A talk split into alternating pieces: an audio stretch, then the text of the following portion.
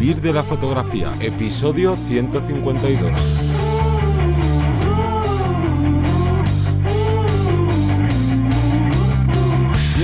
Bienvenida al podcast que te enseña a vivir de tu pasión, es decir, vivir de la fotografía, donde semana tras semana te traemos todo lo relacionado con el mundo del marketing, ya sea la marca personal, la búsqueda de clientes, cuánto cobrar, el posicionamiento web y bueno, un largo etcétera. Pero me voy a presentar, yo soy Johnny Gómez y conmigo y contigo tienes a Teseo Ruiz. Hola, buenas.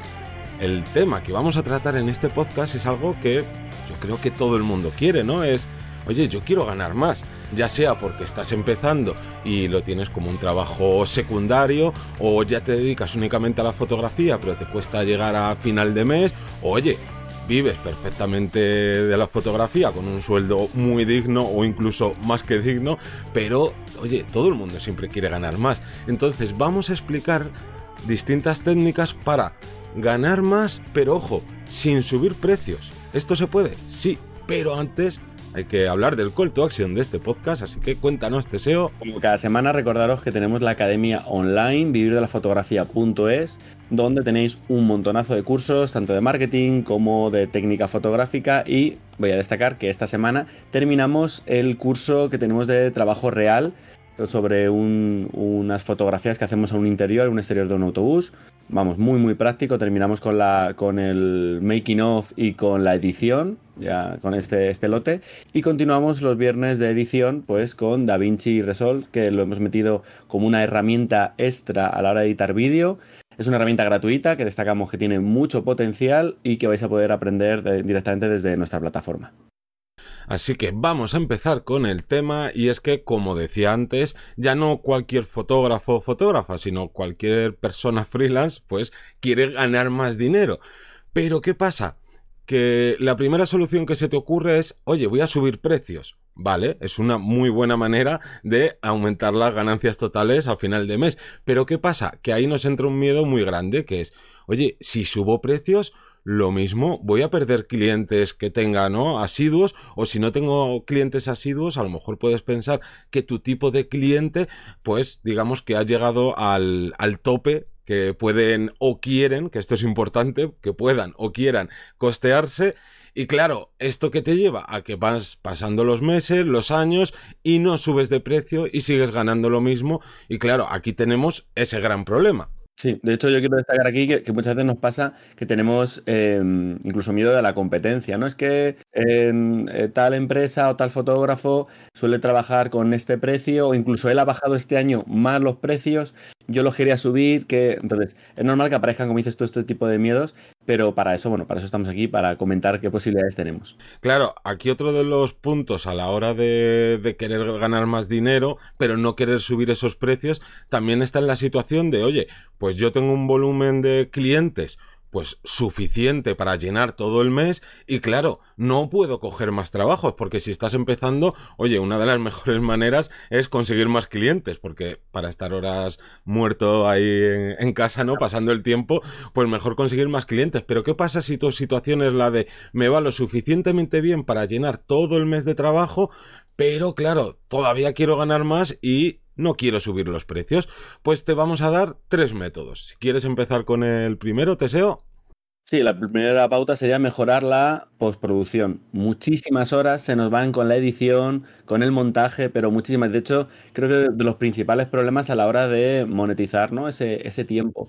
Eh, resulta que hago, yo siempre tengo la, siempre cuento la misma batallita de compañeros que a lo mejor se dedican a bodas y la boda está todo el día y luego tardan pues 20, 30 horas en editar la boda. Que de primero me diréis, wow, esto es muchísimo. Sentaros un momento, intentar editar una boda, a ver cuánto tardáis vosotros. O sea, a mí me parece mucho, pero, hay, pero por lo normal, si no tenemos un flujo de trabajo limpio, si no sabemos eh, pues sacarle todo el partido a la parte del revelado, pues nos puede dar problemas. Y sobre todo para mí, punto clave dentro de esa mejora en el tiempo de postproducción, ya no solo son atajos que son claves, los atajos, el... yo no me canso también de ver estos eh, como teclados especiales para editar, que nos venden muchos muchos eh, influencers, youtubers, que es lo mismo que si yo configuro tres botones de mi teclado diciendo que 1, 2, a mí por ejemplo me pasa con, con DaVinci, 1, 2 es el zoom, eh, W, Q es corta de aquí adelante, corta de atrás, y ya me he ahorrado los 150 euros de la mesa configurable y luego además, eh, eso ya me lo sé, ya voy como un poco más a tiro hecho y voy cogiendo, mm, como digo, esa, esa soltura. Lo puedo mejorar en postproducción o ahora hablaremos también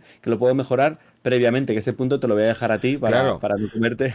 No, yo, yo quería hacer ahí hincapié en lo que has dicho. Yo, por ejemplo, eh, a la hora de, de seleccionar, que creo que también en, bueno, dependiendo del tipo de trabajo al que te dediques dentro de la fotografía, también se pierde muchísimas horas en la selección de las fotografías, sobre todo en eventos, por como lo que dices de bodas, que tienen muchas fotos parecidas, que vuelves con mil, dos mil fotografías a casa y dices, y ahora mm, de todo esto me tengo que quedar con un 10%, con un 15% de fotografías, y ahí es clave esa, esa velocidad, pero ojo, yo recomiendo dejar de, no, de este truco para hacer esto o solo esto. No, no, aquí lo que recomendamos es crea tu flujo de trabajo ideal para ti y ese empieza a perfeccionarlo, que es una de las cosas que las que trabajamos en un curso que publicamos hace poquito, que era de catalogación en Lightroom, que una de las partes para mí fundamentales es esa parte de selección. Entonces, esto es fundamental o a la hora de, revelar tus fotografías, que tengas un flujo de trabajo para que siempre trabajes de la misma manera y como trabajas de la misma manera vas a ir mejorando tus tiempos. Por tanto, que aquí viene ya la primera clave, es vamos a tardar menos en hacer el trabajo. Y esto lo unimos con el segundo punto, que es lo mismo, pero como siempre se nos va muchísimo tiempo en postproducción, aparte de poder mejorar el tiempo que pasamos delante del ordenador, ¿por qué no intentamos pasar menos tiempo revelando y por tanto, para conseguir esto necesitamos hacer ya la fotografía directa? Y lo de siempre, tanto con alumnos como con compañeros y compañeras, es de, oye, no te dejes el, ay, mira, falta esto o Va, pero esto luego en, ¿no? en Lightroom, en Capture One. Luego lo editar o luego. Esa parte técnica, eh, para mí es clave también. El, yo creo que eso habría dos ramas a nivel técnico. Uno sería el hecho de trabajar por lotes, intentar que la misma iluminación sea igual en todas las fotografías en una localización, un espacio, para luego no tener que estar ajustando foto a foto. Copiamos un efecto, se lo pegamos al resto con cualquier programa de edición. Eh, y luego otra parte en este caso, em, la ley de reciprocidad quiere decirse que si yo cuando voy a modificar diafragma, velocidad e ISO, pues e intentar que si necesito la misma iluminación, pero con más velocidad, porque resulta que ahora tengo que fotografiar algo en movimiento, pero repito, quiero tener la misma luz. Bueno, pues compenso. Si yo subo la velocidad, compenso de ISO o compenso de diafragma, de tal forma que me quede la misma exposición con diferentes parámetros esto igual hay que practicarlo. Es, de las herramientas que mucha gente piensa que, bueno, pues por haber visto X vídeos, X libros, eh, ya sé eh, compensar, ¿no? La cámara, ya tengo esa soltura, nada, nada, hacer pruebas, hacer ensayos en casa, no hace falta irse muy lejos, no hace falta que nadie te, gestione únicamente, bueno, pues os ponéis unos ejercicios, voy a intentar hacer la misma foto con eh, ISO 3200, ahora la misma, la misma iluminación, me refiero cuando digo la misma foto, con una velocidad 2000 y ahora la misma iluminación con un diafragma 3.5, vamos a compensar. Y de esta forma ganamos soltura. Y como bien dices tú, ya tenemos la foto preparada previamente, no tengo, que creo es uno de los mayores problemas, ¿no? Esos saltos entre fotos de exposición. Y, a partir de ahí ya hemos eh, apañado, ya hemos hecho ese flujo de trabajo bastante más, más cómodo. Claro, porque si al final tenemos que, por ejemplo, revelar, siguiendo con los eventos, que es donde más fotografías al final tienes que entregar, y tienes que estar tocando mínimamente la exposición, las altas luces, luego que si un poquito el balance de blanco, luego no sé qué, pues vas sumando esos pequeñitos segundos que vas teniendo, y claro, eso lo multiplicas por tres, o sea, por 100 fotografías, por decir un número redondo, y eso lo multiplicas por todos los trabajos, y al final de mes dices, oye, ¿cuántas horas he perdido? O he tenido que invertir en algo que podría haberme trabajado en, ¿no? en, el campo, en la propia sesión y hubiera ahorrado tiempo. De hecho, disculpa aquí, justo cuando he dicho lo del balance de blancos, me ha venido un flash a la cabeza. Eh, igual, un alumno, eh, un compañero que eh, disparaba en automático el balance de blancos, ok, siempre y cuando no falle, y ese es el problema, que en un evento le falló donde cambiaba mucho la temperatura, porque era una mezcla entre luz exterior eh, o sea, luz natural, perdón, y luz artificial que tenían de unas bombillas, y había fotos que eran más verdes, otras,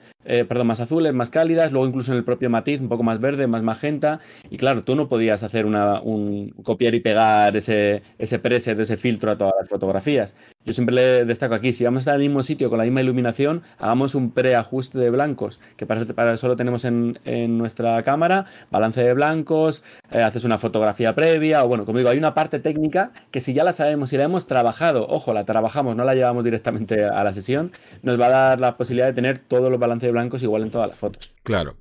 Y luego aquí vendría el tercer punto y es que mucha gente que de las que nos estáis escuchando podéis pensar, oye, esto está muy bien, pero a lo mejor estos dos primeros puntos es más para gente más que está empezando que lleva poco tiempo trabajando como fotógrafo, pero yo llevo mucho tiempo y yo ya más técnica es imposible que sepa o ya no voy a aumentar y en postproducción lo mismo. Entonces, ¿yo qué hago? Pues el tercer punto, sin duda, que para mí es una de las mejores claves, que es ofrecer menos. Así de simple. Y también pensarás, oye, pero tú estás, estás loco. ¿Cómo voy a ofrecer menos a mis clientes? Y sí, el problema de todo esto es que terminamos ofreciendo cosas que los clientes ni quieren ni saben apreciar. Y esto pasa muchísimo. Gente que hace unas, eh, unos revelados, unas ediciones increíbles y que si tú le entregaras el, todo el trabajo antes de, ¿no? Todo ese curro que te has pegado, lo mismo ni se daban cuenta. O cosas que tú les estás ofreciendo y que el cliente sabe que es como un extra, pero que no lo necesita. Entonces, si no lo necesita y no lo quiere, ¿para qué vamos a estar ofreciéndole eso. Entonces quitemos esas pequeñas partes que lo que nos van a hacer es sin necesidad de nada más de, ¿no? de formarte más en técnica, de aprender más de esto, aprender más de aquello, sin nada más vamos a ahorrar tiempo. Y es que nos pasa mucho con las consultorías y en las consultorías que tenemos las tenemos tanto con gente que está empezando como con gente que lleva tiempo y gente que lleva muchos años y hay un patrón en casi todos de, oye, pero ¿por qué estás ofreciendo esto? ¿Tu cliente realmente te demanda esto? ¿O tú como fotógrafa piensas de, no, es que esto es la hostia? Y es como, no, no, es la hostia si tu cliente lo quiere. Esto es fundamental. Por ejemplo, voy a poner un ejemplo muy simple con los coches. ¿De qué sirve, por ejemplo, que, no sé, le pongas un volante de carreras a un monovolumen? Porque es como de, oye, quien quiere un monovolumen es un coche familiar que no va a ir muy rápido porque va con, ¿no? con los peques de la casa y demás. ¿Para qué le vas a vas a invertir más en, en vez de poner el típico volante redondo, pues le pone, no sé cómo son los volantes más tipo de coche de carreras, pero al final me imagino que cuesta más, pero ¿para qué lo vas a estar ofreciendo? Eso incrementa el precio y por tanto tu cliente no lo va a querer. Y esta es la clave de que como estamos ahorrando tiempo en todos estos trabajos, pues vamos a, obviamente, ganar lo mismo, pero vamos a tener más tiempo libre. Así de sencillo. Mm. Trabajamos lo mismo, o sea, perdón, trabajamos menos tiempo y seguimos cobrando lo mismo que antes. Por tanto, a final de mes no vas a ver en tu mano más dinerito, pero ese tiempo extra lo puedes dedicar a muchas cosas, por ejemplo, a vivir. Así de simple, ¿no? A, Claro, a tu ocio, a ser feliz, ¿no? Que no tenemos que estar ahí las 24 horas trabajando, pero también ese tiempo extra lo podemos invertir en buscar más clientes. Y si ya estás petado de trabajo todos los meses, oye, pues ese tiempo extra que vas ganando, pues a lo mejor te deja un hueco para meter un trabajo más al mes o dos trabajos más al mes. Y aquí, una de las cosas que muchas veces no piensa la gente es que pongamos que tu tipo de trabajo tarda, pues no sé, sueles tardar 10 horas y tú tienes estipulado que tu hora de trabajo son a unos 30 euros, vale, pues ganas 300 por cada trabajo, o bueno, en bruto serían 300, pero ¿qué pasa? Que si esas 10 horas eres capaz, entre estos tres métodos, de restarle 2 y ese mismo trabajo ahora lo haces en 8 horas, pues haces aquí un poquito, coges la calculadora y de repente te das cuenta que tu hora ya no son 30 euros al, a la hora, mejor dicho, sino que serían 37 y medio. O sea, fíjate lo mucho que puedes subir realmente tus precios sin que tu cliente se vea afectado, sin que tenga que desembolsar más dinero. Yo creo que con, estas, con esas tres pautas que hemos dado, que son primordiales y que tienen mucho trabajo previo, ojo, mejorar la edición, mejorar la técnica, e intentar en este caso ofrecer un, un paquete, un lote o un producto con unas, unas, ciertas especificaciones diferentes, pues lleva su tiempo de preparación y de estudio. Pero bueno, es una pauta más, es una forma de incentivaros, de animaros a que a que mm, podáis cobrar más, ¿vale? Que esto siempre lo digo, que siempre estamos pensando en qué oferta, cuándo lanzo las ofertas, cómo la... No, no, y vamos a pensar en a sumar, no, no a restar. Claro. yo creo que un poquito más. Sí, como veis es un podcast que va a ser cortito, directo, pero sobre todo súper efectivo. Así que no nos queda otra cosa que despedirnos, no sin antes dar las gracias a todas las personas que os suscribís a los cursos, a los que nos dejáis valoraciones en Apple Podcast, a los que nos escucháis en Spotify, nos comentáis también en Evox y pues nada más que nos despedimos Últimamente se me da fatal la, la outro. Sí. un más. que nada, que como siempre, todos los lunes a las 7 de la mañana tienes una ración más de vivir de la fotografía. Un saludo.